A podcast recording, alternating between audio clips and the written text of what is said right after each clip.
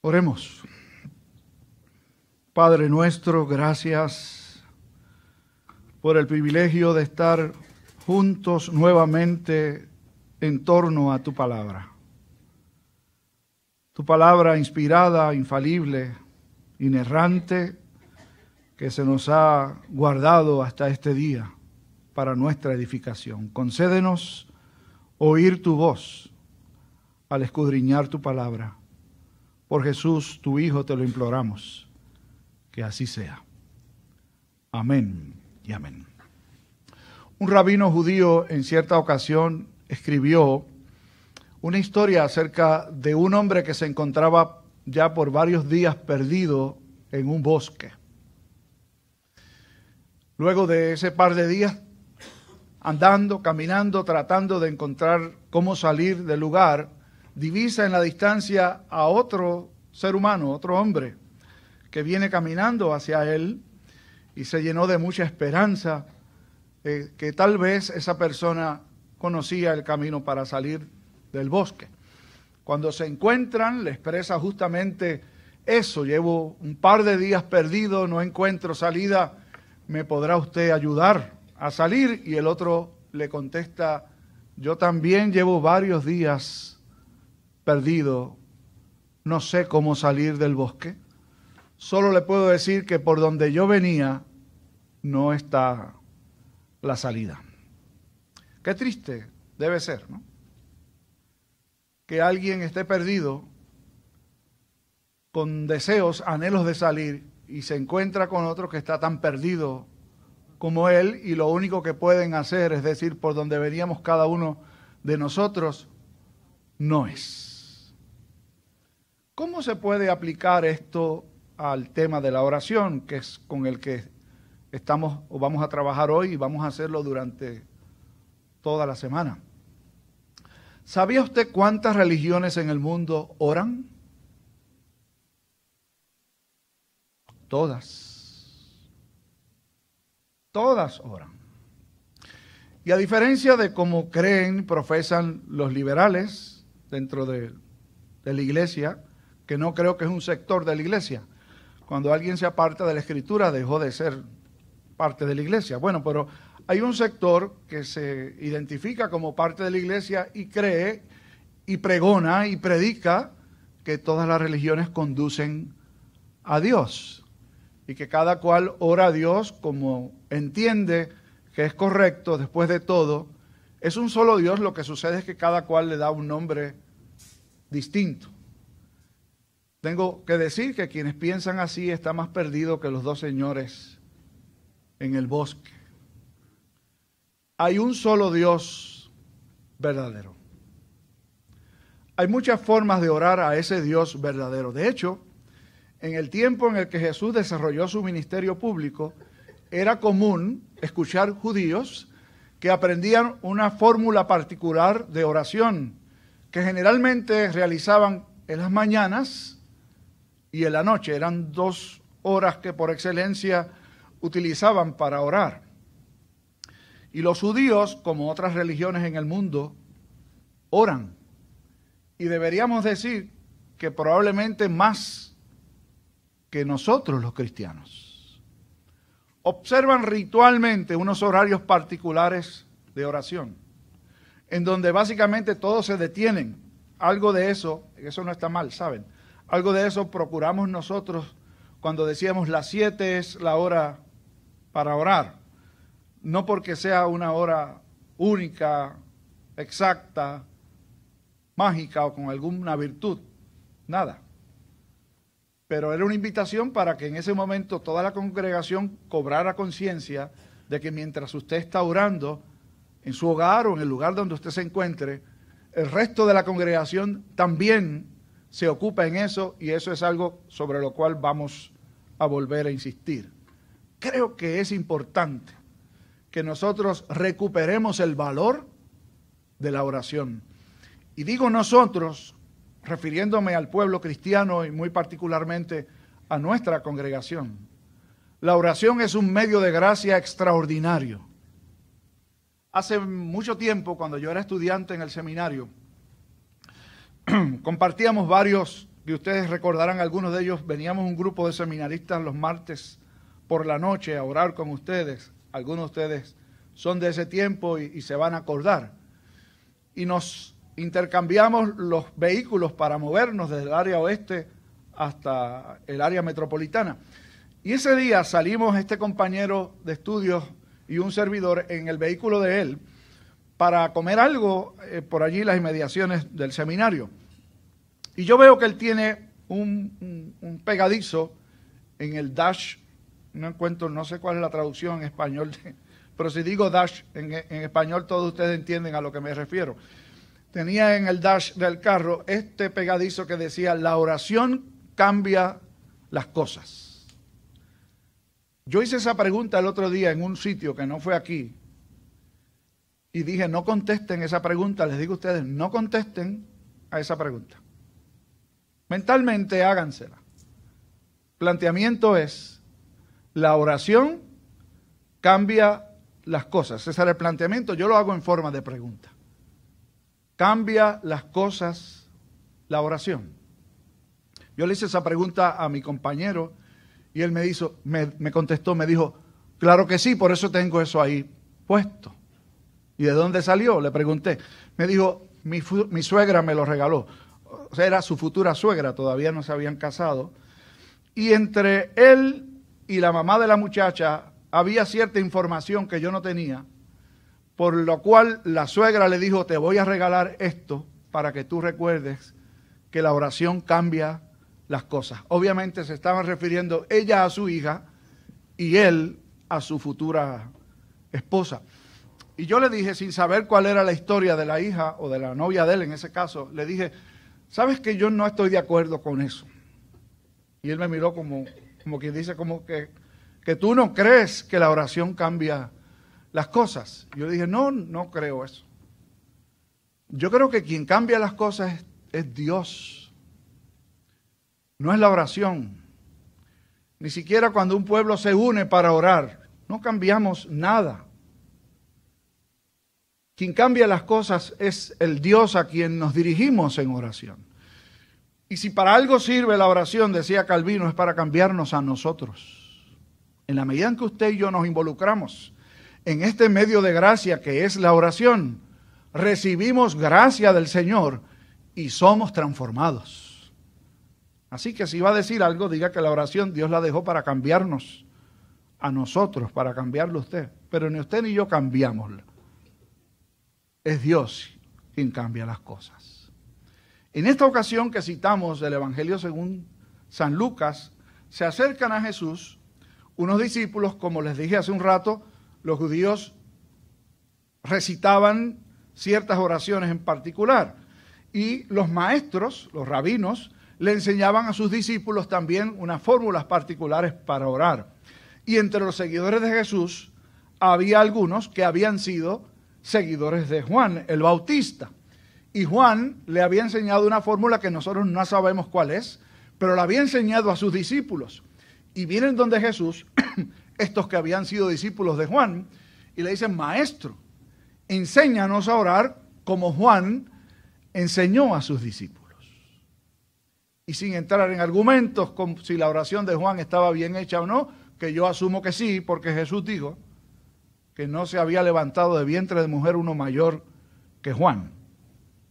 Él les dijo, vosotros pues oraréis así. Y entonces les dejó lo que se conoce como la oración de los discípulos, o la oración modelo, o el Padre Nuestro, y más tarde se le llamó la oración dominical. Sepan que esto que nosotros hacemos todos los domingos no le debe extrañar a usted Gente que no conocen un poco la historia de la iglesia me preguntan, ¿y por qué ustedes rezan el Padre Nuestro? Y yo les contesto, primero que no lo rezamos, lo repetimos todos los domingos. ¿Y cuál es el problema con eso? ¿Hay algo en la oración modelo que, que esté fuera de lugar? Que no se pueda decir cada domingo, y no digo cada domingo, todos los días. Una vez le preguntaron, a Martín Lutero qué elementos deberíamos tener a la hora de conocer la forma de orar y él decía, primero, apréndase el Padre Nuestro como aprende a contar, como hacíamos con los chicos hace un rato. Apréndase el credo de los apóstoles, decía, y apréndase los diez mandamientos. Y después que se lo aprenda, lo recita todos los días y toma un rato para meditar en ellos. Básicamente, lo que Jesús está haciendo aquí cuando les deja una oración a sus seguidores es una regla a seguir. La oración modelo tiene una estructura particular que si usted la toma por donde quiera que la tome, va a descubrir que tiene todos los elementos necesarios en una oración. Por lo tanto, si usted va a repetir el Padre Nuestro, repítalo poco a poco. Y como dice uno de los ancianos de esta iglesia, y empiece a rumear. ¿Saben que eso es lo que hacen las vacas sin que nadie se ofenda? Es que cogen el alimento y lo mastican y se va para el estómago y vuelve y lo vuelven a masticar y toda esa cosa es lo que hacen las vacas, espiritualmente hablando. Cuando uno rumea un versículo bíblico o una verdad bíblica es que la analiza, la medita, la reflexiona, la vuelve a meditar, la vuelve a analizar, la vuelve a reflexionar y sepan que vale la pena, ¿saben? Es un ejercicio que muchos hacen, yo he adoptado. Por las noches cuando voy a orar, empiezo a rumear un pasaje de la escritura o la oración modelo y empiezo a reflexionar y a meditar en ella. A veces le tengo que confesar que yo creo que digo amén por la mañana. Pero duermo más bien, ¿sabe? No me acuesto pensando en las cosas que tengo que hacer el día siguiente que no las puedo resolver en la cama, ¿saben? No me acuesto pensando en los dolores, en las pruebas, en las situaciones. Me acuesto meditando en el Señor. Y durante la semana vamos a tener la ocasión, con el favor de Dios, de rumear todos los días, parte por parte, la oración modelo del Señor. Hoy nos vamos a circunscribir solo a esta primera parte en la versión de Mateo que es la versión que tiene el Padre Nuestro completo. ¿Y qué nos enseña esta primera parte que se conoce como la introducción o el prólogo del Padre Nuestro? Fíjense las palabras que Jesús utiliza. Yo le preguntaba a los niños hace un rato, cuando oramos, ¿con quién hablamos? Usted no está hablando con Jesús, aunque él oye, desde luego. No está hablando con el Espíritu Santo, que también oye. Jesús enseñó a dirigirnos al Padre. Por lo tanto, una oración bien construida es una oración que se dirige a la persona correcta. Y la persona correcta es Padre nuestro. Al final, aunque no aparece en la oración modelo, pero por la propia enseñanza de Jesús, decimos en el nombre de Jesús, es el lugar de Jesús en nuestras oraciones. Y el Espíritu Santo, ¿qué hace? Que las oraciones nuestras, que no tienen buena forma, las pone de forma adecuada para que lleguen delante del Padre como es correcto. Así que en la oración están las tres personas. Nos dirigimos al Padre en el nombre del Hijo y con la dirección y unción del Espíritu Santo de Dios. Nadie se ofenda si usted le ora a Jesús. Señor Jesús, Trate de modificarlo, ¿sabe? Porque lo propio es hablar con el Padre. Si pedimos en el nombre de Jesús y todo el tiempo hemos estado hablando con Él, a Dios como que entonces no cuadra. Si voy a pedir en el nombre de quien he estado hablando todo el tiempo, hablamos con el Padre y pedimos en el nombre de Jesús. Cuando decimos Padre nuestro, hacemos una importantísima revelación que no siempre es bien recibida. Es que Dios es Padre, pero no es Padre de todo el mundo. Él es el Padre de la creación en el sentido de que Él es la razón de ser y todo existe por la palabra suya, pero no todos los seres humanos somos hijos de Dios. Y eso nos enseña por allí. La mayor parte de la gente cree en todos somos hijos de Dios. ¿Qué dice la Escritura? ¿Por qué tenemos que decir que no todos somos hijos de Dios? Vayamos solo a un pasaje de la Escritura, en el primer capítulo del Evangelio según San Juan. A los que le recibieron, a los que creen en su nombre, les dio potestad de ser hechos, es decir, de ser convertidos en hijos de Dios. Y si somos convertidos en hijos de Dios, quiere decir que antes no lo éramos. Y va a saber usted de quién éramos hijos. Por creación de Dios, pero por condición espiritual. La sonrisa de ustedes me da la impresión de que saben de quién éramos hijos antes. Jesús se lo dijo a los judíos que una vez estaban discutiendo con él. Ellos decían, nosotros tenemos a Abraham por padre. Y Jesús les dijo, vosotros sois hijos de vuestro padre, el diablo. A lo mejor usted no lo sabía, porque ¿quién le gustaría reconocer que el padre de uno era el diablo? Como decía una jibarita que yo pastoreé en Mayagüez, pastor, ¿usted sabe por qué los puerquitos siempre están mirando para el piso? Yo no sabía, le dijo. Le dije, no sé, Celia. Y me dijo, bueno, porque se abochornan porque su mamá es una puerca. Sí, así. Pues sabe que usted y yo por naturaleza no éramos hijos de Dios. Éramos hijos del mal. Éramos hijos de nuestro padre el diablo.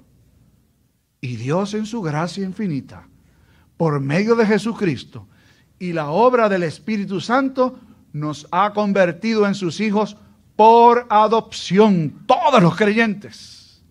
Somos hijos adoptados de Dios. El, hijo, el único hijo engendrado del Padre es Jesucristo. Todos los demás, por la fe en Jesús, hemos venido a ser adoptados en la familia del Señor y ya nuestros vínculos con la antigua familia de cuyo líder y padre era Satanás, se rompieron totalmente. Por la fe ahora somos convertidos en hijos de Dios. Y como un buen padre se compadece de sus hijos, así Dios se compadece de nosotros. Un verdadero creyente puede acercarse confiadamente al trono de la gracia porque sabe que el Padre que le ha adoptado nos escucha. Pero no es tu Padre solamente, es Padre nuestro es Padre de todos los que han venido al conocimiento de Cristo. Es Padre de los creyentes en este lugar, pero es Padre de los creyentes en el mundo entero. No es correcto decir Padre mío, porque aunque usted crea que sea suyo, no es propiedad privada de ninguno, es nuestro. Y finalmente decimos que estás en los cielos. En todo lo ve, todo lo conoce, todo lo gobierna, todo lo controla, debería traernos tremenda paz y seguridad y confianza. Dios no tiene que tomar control de nada. ¿Por qué? Porque nunca lo ha cedido a nadie. Quizás usted ha oído alguna oración que alguien dice, Señor, toma control de esto o de aquello. Miren, si Dios perdiera el control de algo, esto sería un caos. Pero Dios está en los cielos, gobierna, rige, controla soberanamente todas las cosas, lo bueno y lo malo también. Por eso podemos decir que en paz nos acostamos porque el Padre Eterno no duerme no descansa, vigila constantemente y está con su pueblo. Esta solamente era la introducción. Durante la semana usted va a tener la oportunidad de seguir mirando esta oración que es la regla que Dios nos ha dejado. Quiera Él que usted y yo la podamos utilizar como es debido, para honrar su nombre, pero para ser transformados por el conocimiento de lo que es una oración como Jesús enseñó. Así oramos. Padre nuestro, gracias te damos. Porque Jesús dejó una guía, una norma. No dejó al albedrío nuestro elegir cómo hablar contigo, qué cosas incluir en una oración. Tú nos has dejado allí todo lo que necesitamos conocer para orar como es debido. Llévanos de nuevo a tu palabra. Enséñanos por medio de ella y guía nuestras oraciones para que honren y exalten tu bendito y santo nombre. Lo pedimos por Jesús, quien nos enseñó a orar, por Jesús, quien abrió el camino para que pudiéramos hablar contigo, por Jesús, quien intercede a tu diestra constantemente, por nosotros y por medio de tu Espíritu. Amén y amén.